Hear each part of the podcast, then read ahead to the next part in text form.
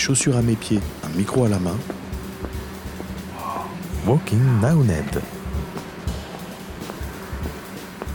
Il nous reste 2 minutes 30 avant le lancement.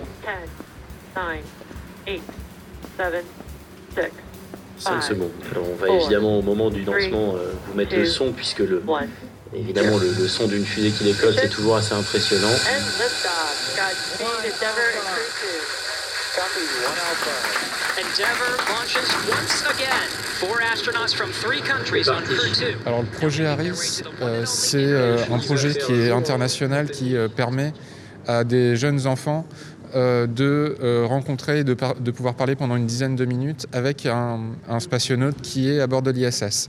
Alors pourquoi le projet ARIS? Parce que d'abord, euh, je suis aussi radioamateur et c'est fait que ces activités-là euh, existent depuis très longtemps. Dès, dès que j'ai su que Thomas Pesquet repartait euh, dans la station, j'ai cru bon de, de poser un dossier de candidature à, l'ARIS. Donc l'ARIS, c'est une association internationale qui s'appuie sur les agences spatiales, euh, particulier donc l'Agence spatiale européenne pour, euh, pour, pour la France, sur les 30, les 30 dossiers proposés par euh, des écoles françaises. Donc on, on fait partie des 10 élus.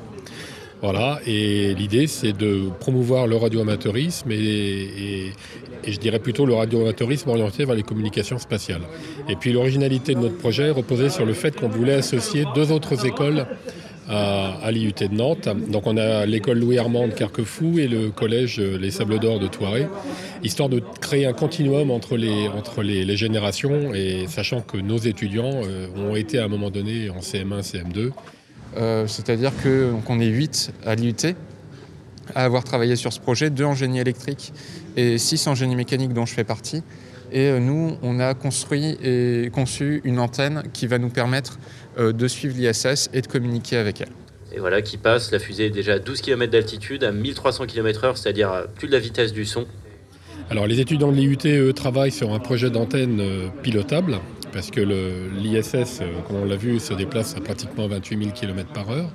Donc quand elle apparaît au-dessus de l'horizon breton, euh, 10 minutes plus tard, elle est au-dessus de l'horizon de la Sibérie. Donc on a une fenêtre de tir de l'ordre de 10 minutes, pendant lesquelles euh, bah, les, élèves pourront poser une vingtaine de questions en direct à, à Thomas Pesquet. Alors bien évidemment, les questions seront déjà euh, transférées à, à Thomas pour qu'il puisse avoir une réactivité en termes de réponse, pour ne pas perdre de temps. Et ça, ça conclura bah, tout ce projet ARIS qui se sera déroulé sur, euh, sur plusieurs mois dans les écoles. Et on l'espère, laissera un souvenir indélébile parmi surtout les plus jeunes. L'idée, c'est de créer cette étincelle qui, qui donnera quelque chose, peut-être, on l'espère, en termes d'orientation professionnelle ou de, ou de, ou de- ou d'études qu'ils qu'ils souhaiteront faire, peut-être chez nous ou ailleurs d'ailleurs. hein. Voilà en gros le, le projet ARIS. Euh, bien sûr, on va évidemment qu'on va faire des essais. Donc euh, notre idée déjà, ça va être de, de vérifier que les, euh, que les moteurs de notre antenne, puisque notre antenne doit être mobile pour pouvoir euh, suivre l'ISS. Euh, sinon, on n'aurait que 10 secondes de, communication. Déjà que 10 minutes, c'est très court, 10 secondes, voilà. Euh, donc on va tester nos moteurs, voir s'ils sont déjà capables de faire bouger notre antenne de la manière dont on le veut, et ensuite euh, les, mettre en place des programmes qui vont être capables de suivre l'ISS donc il y a un programme qui, qui existe qui permet de suivre n'importe quelle trajectoire de satellite artificielle. Et donc on va euh, probablement suivre des, sat- des satellites artificiels pour voir si on arrive à les suivre. Et après peut-être faire des tests sur l'ISS, mais ça, on n'a pas encore mis de protocole en place pour l'instant.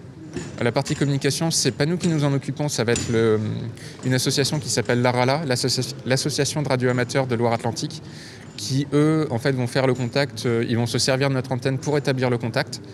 Donc nous, on a, on a pu parler un petit peu avec eux, mais euh, c'est vraiment eux qui vont s'occuper de la communication et euh, c'est des personnes vraiment chevronnées, donc euh, je pense pas qu'il y aura de problème là-dessus.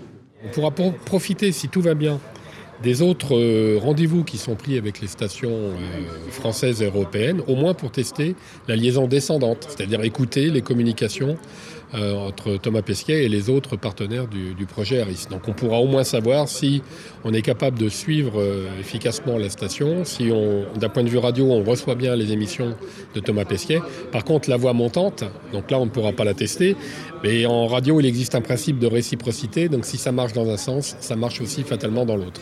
Donc on s'appuiera sur ce principe euh, qui nous a jamais encore fait défaut.